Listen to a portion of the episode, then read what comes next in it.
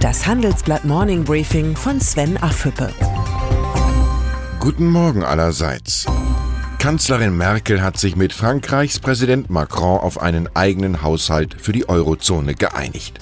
Mit dem Fonds sollen Investitionen angeschoben werden, um das Wohlstands- und Wachstumsgefälle in der Währungsunion zu reduzieren.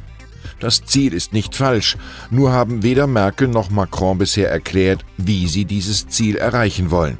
Fakt ist, Europa bewegt sich vor allem dann, wenn Deutschland zahlt. Merkels Zusage ist umso erstaunlicher, als sie in den vergangenen Monaten Macrons Forderung nach einem Euro-Budget immer wieder abgelehnt hat.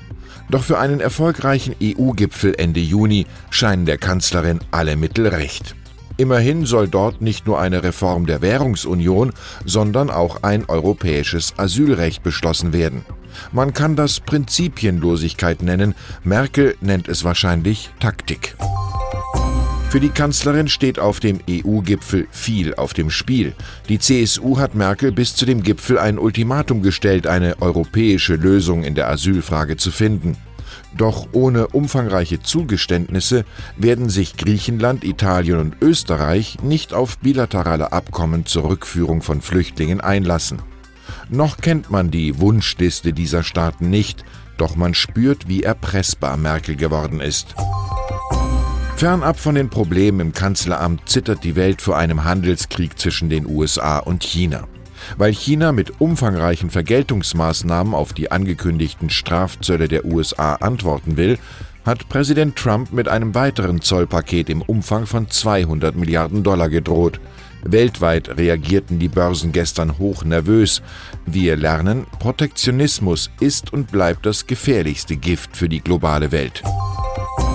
Die Folgen eines möglichen Handelskriegs zeichnen sich jetzt schon ab. Immer mehr Ökonomen korrigieren die Wachstumserwartungen für Deutschland nach unten. Das Münchner IFO-Institut gleich von 2,6 auf 1,8 Prozent. Irgendwann endet jeder Aufschwung. Aber für das Ende des neunjährigen Booms in Deutschland trägt vor allem ein Mann die Verantwortung, Donald Trump. Die Zahl ist erschreckend. 68,5 Millionen Menschen waren 2017 auf der Flucht, drei Millionen mehr als ein Jahr zuvor. Noch erschreckender ist Trumps Null-Toleranz-Politik gegen Migranten.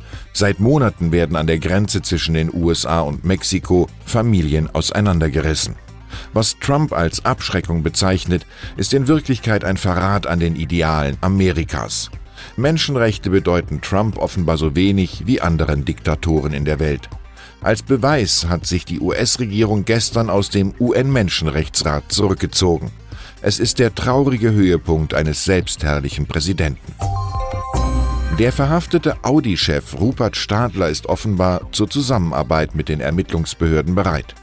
Am heutigen Mittwoch will der Manager, dem die Staatsanwaltschaft die Beeinflussung von Zeugen und Behinderung der Ermittlungen vorwirft, auspacken.